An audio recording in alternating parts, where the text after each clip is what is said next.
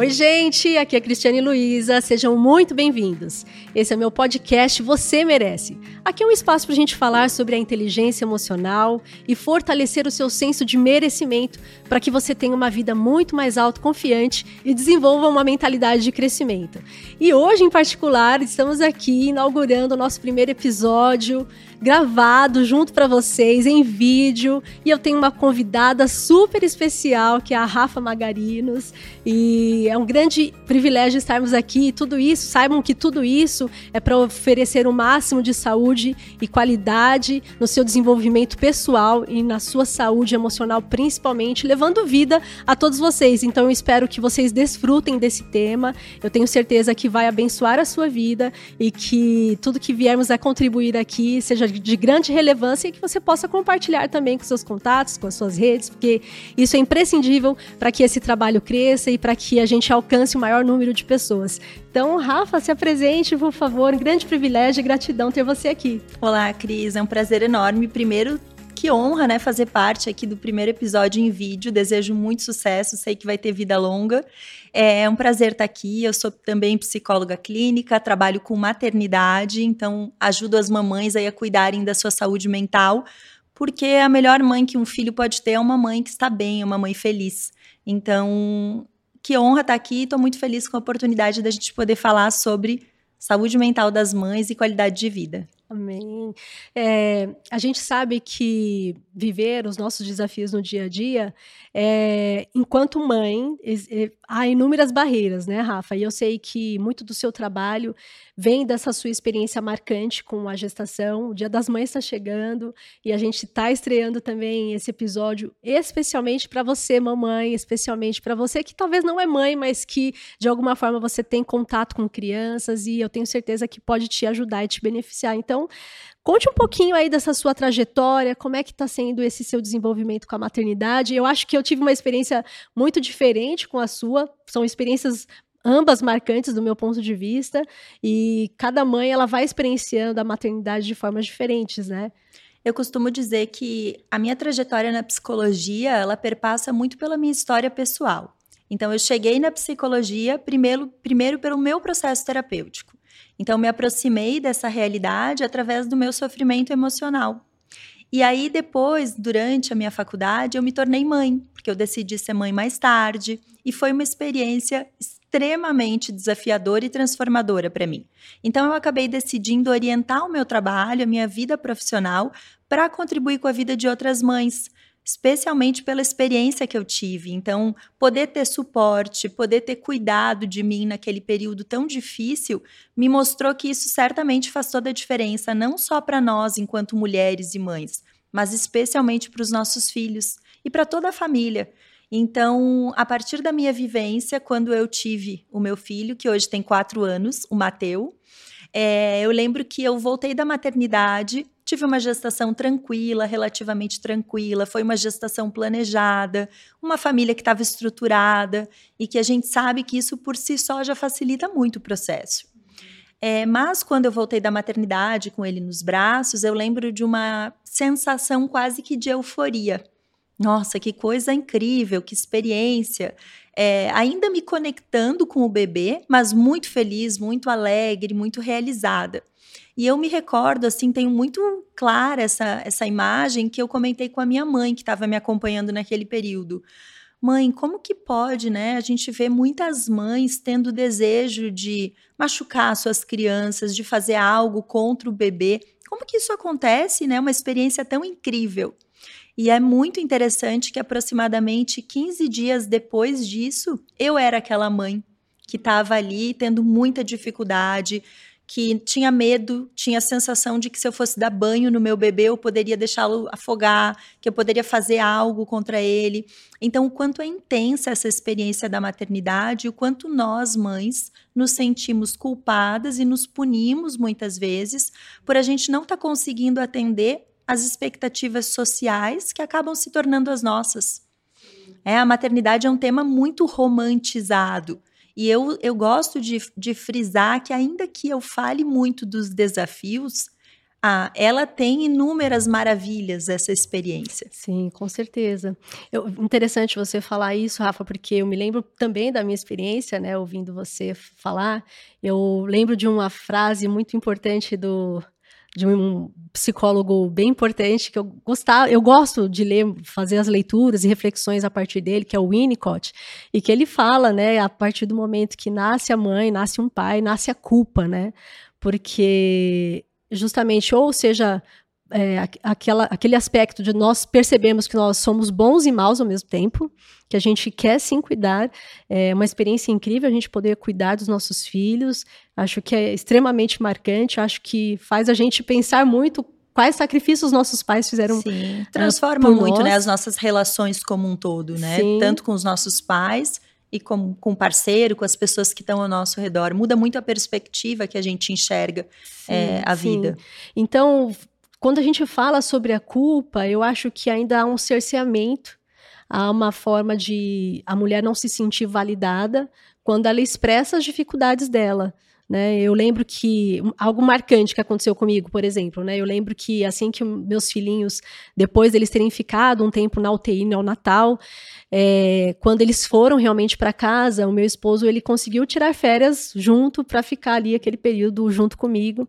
E a gente ficou ali no primeiro mês, eu tendo todo aquele preparo e suporte, e ele estava ali junto comigo, e a gente também contava com uma pessoa para nos amparar. Mas eu lembro que no dia que ele voltou para o trabalho, eu chorei copiosamente. Eu falei, meu Deus, como vai ser a minha vida agora sem e ele? É uma aqui? sensação de uma solidão que é diferente, né? Exatamente. Não é uma solidão dessa que a gente já experimentou em algum outro momento da vida. Exatamente. Porque eu acho que aí talvez a diferença talvez das nossas experiências é que foi para mim era muito mais marcado a dificuldade é, física do acordar durante a madrugada. Até pela sua jornada, né? Que Sim, era tripla. Exatamente, a privação de sono. Então, era um cansaço e um esgotamento físico uh, muito forte, né? E a gente sabe que a, acontece o contrário com muitas mulheres é, como o baby blues, e eu queria que você falasse um pouquinho sobre isso, porque a gente sabe que a culpa, num outro sentido, de é, sobre autocobrança emocional, sobre o que deveria estar fazendo, supostamente ao olhar romantizado da maternidade, como você mencionou, como que essa experiência, como que a gente pode, inclusive, Rafa, é, fortalecer de forma consciente para essas mães ou para essas pessoas que estão nos ouvindo que buscar ajuda é sempre sinal de grandeza, não é sinal de, é, de fraqueza, não é sinal de fracasso, como as pessoas costumam associar. E como que a gente pode, então, na verdade, é, fazer essas pessoas entenderem que criar essas rupturas, ter essas barreiras, na verdade, cria muito mais problemas e como a gente pode, então, conscientizar de uma forma adequada para que elas é, se sintam mais fortalecidas nesse buscar ajuda. Um olhar realista para a experiência da maternidade é muito importante. E aqui não é tirar o lado bonito, o lado é, encantador da experiência, mas é tirar o véu que muitas vezes fica é, em cima da temática da maternidade e que não permite que as mulheres, especialmente, olhem para as possibilidades. Quando a gente fala aqui dos desafios de uma gestação, da experiência de ter um filho, especialmente do pós-parto, de forma alguma é para dizer vai acontecer com você. Ou, ah, se eu olhar para isso, isso vai acontecer comigo. Não.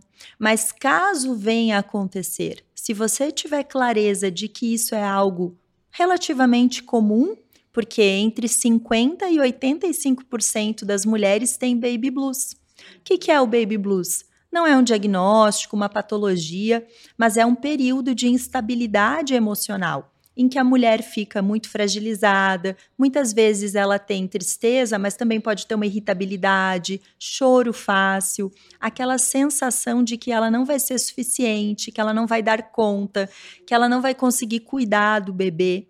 E isso acontece normalmente a partir do terceiro ou quarto dia após o parto e dura em média duas semanas, no máximo três.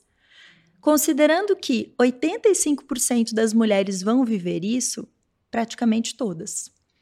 Sim, é muita, né? É, é um... a, a, a, estatística é muito grande. Sim. E aí a mulher espera, Cris, que esse seja um momento em que estejam presentes apenas a realização, a alegria, a plenitude, a gratidão, o bem-estar, a realização de um sonho.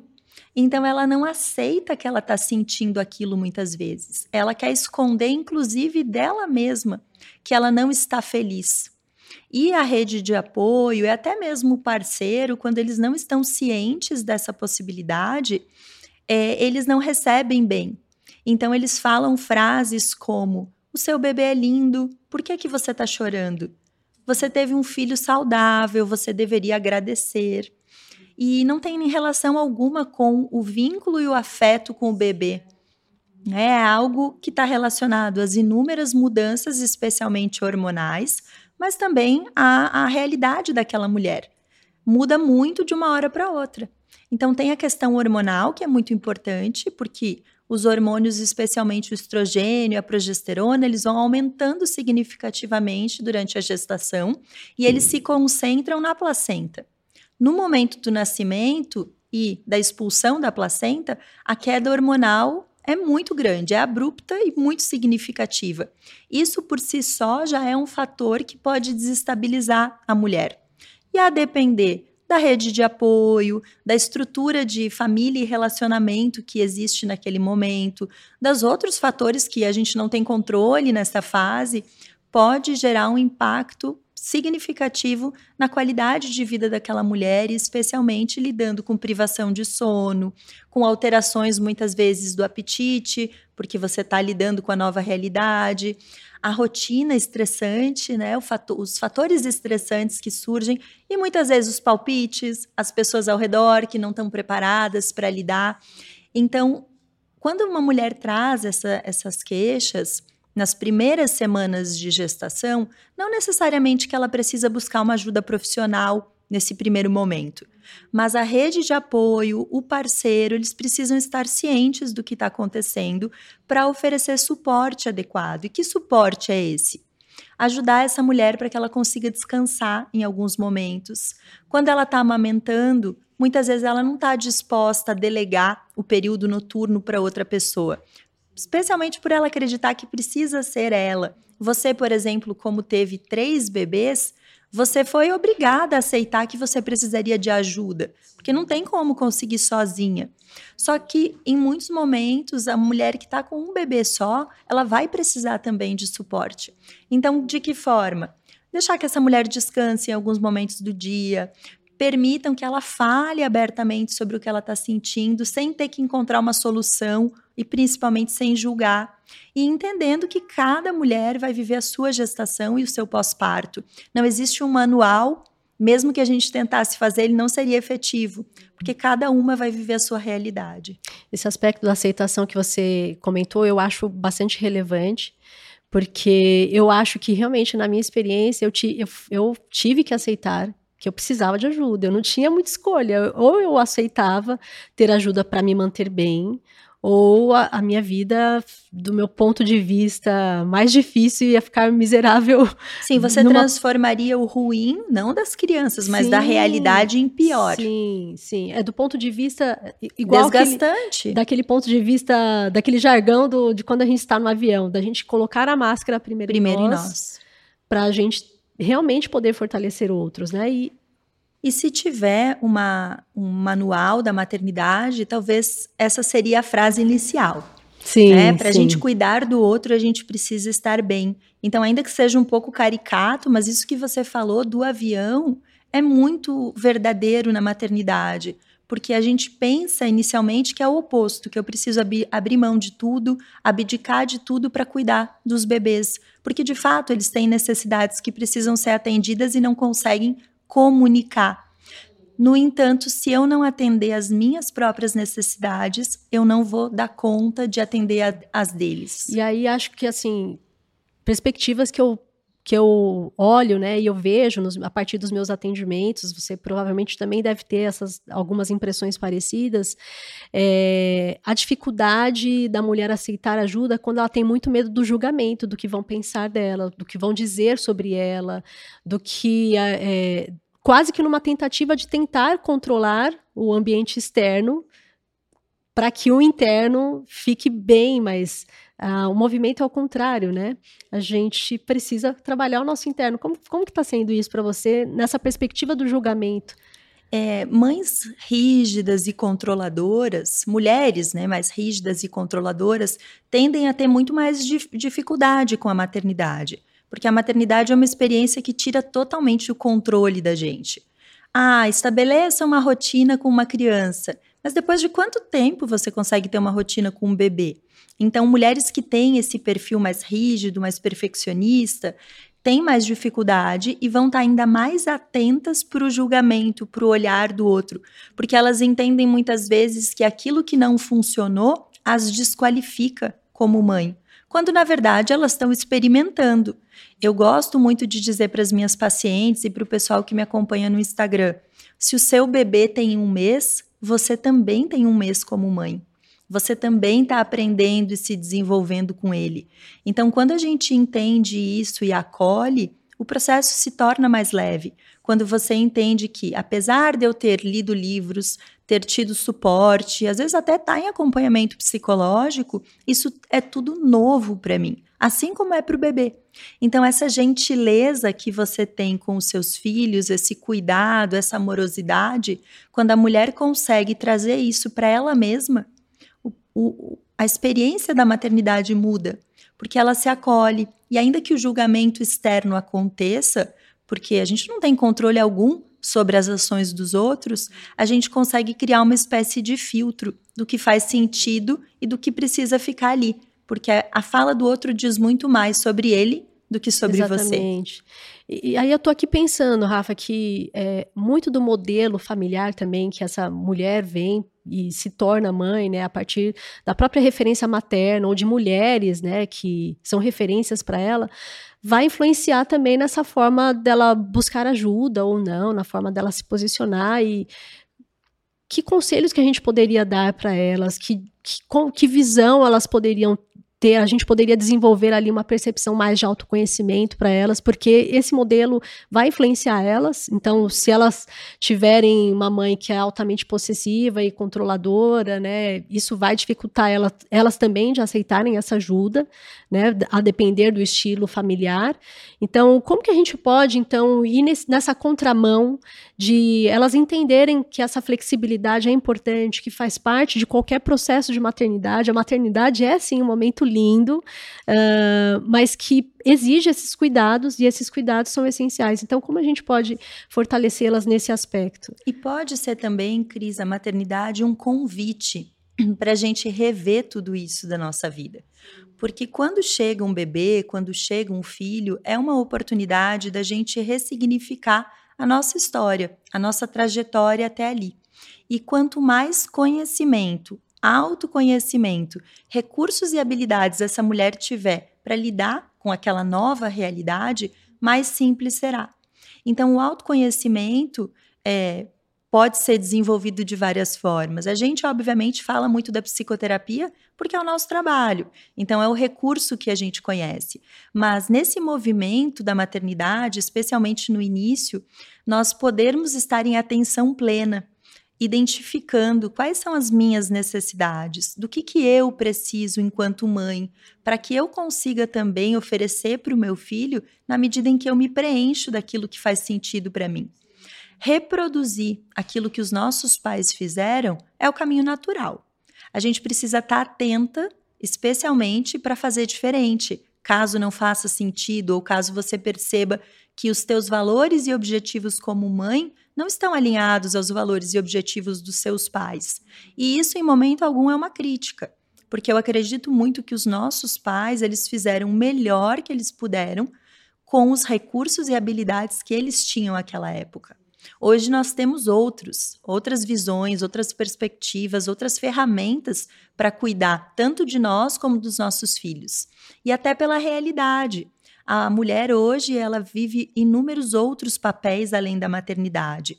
E se a gente se voltar aí para 30, 40 anos atrás, era muito diferente. A maior parte das mulheres se voltava exclusivamente para essa experiência.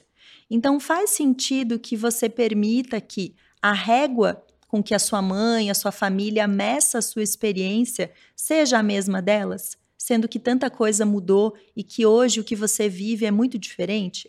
Então, estar atenta a isso. Não é a gente bater de frente com os costumes, com a cultura, mas é a gente poder identificar e ter clareza do que faz sentido para nós, enquanto mulher, enquanto mãe, enquanto família. Então, é, essa, essa relação até nossa com a nossa mãe, com os nossos familiares, ela vai sendo ressignificada nesse processo.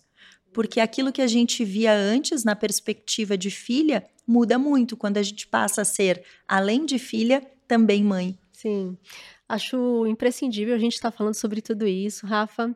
E então, para a gente encerrar esse, essa nossa conversa de hoje, eu acho que seria a gente, se a gente pudesse colocar aqui alguns é, pontos essenciais quais que, na sua opinião, seriam imprescindíveis para ela ter muita clareza, ter alguns norteadores para a gente é, facilitar nessa procura?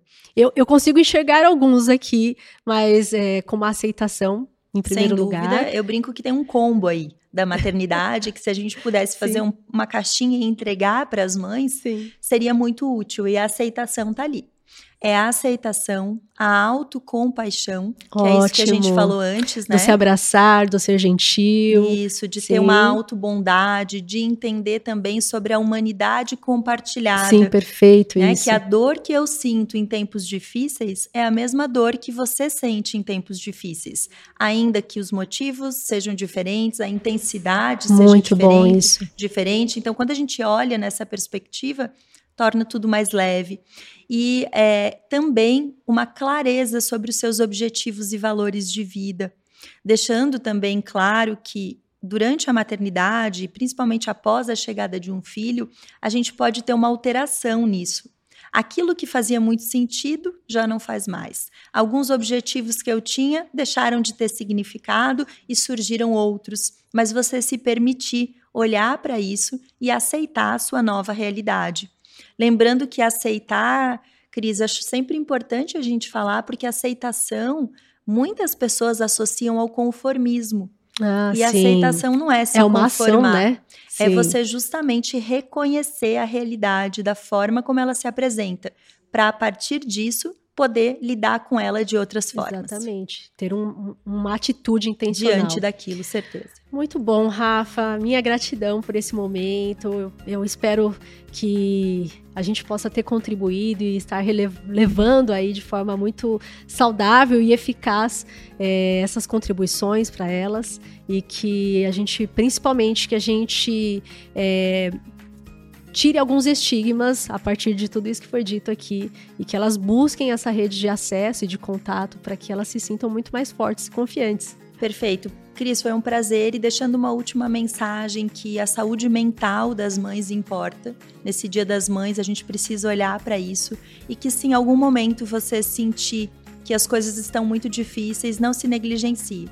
Geralmente a mulher é o pilar aí fundamental da casa e precisa estar tá bem. E o precisar estar bem não significa que em algum momento eu não possa ter uma dificuldade, mas que eu olhe e cuide dela, porque é isso que vai trazer qualidade de vida para mim, para os meus filhos e para toda a família. Sim, muito bom, Rafa. É isso, gente. Compartilhe com as suas mães, com as suas mulheres, com pessoas da família, com os homens. É importante a gente desenvolver isso. Eu espero estar abençoando a vida de vocês com toda essa conversa e com tudo isso que a gente está levando e oferecendo para vocês. Então a gente fica por aqui e eu te espero para os nossos próximos episódios. Até lá, gente. Tchau, tchau.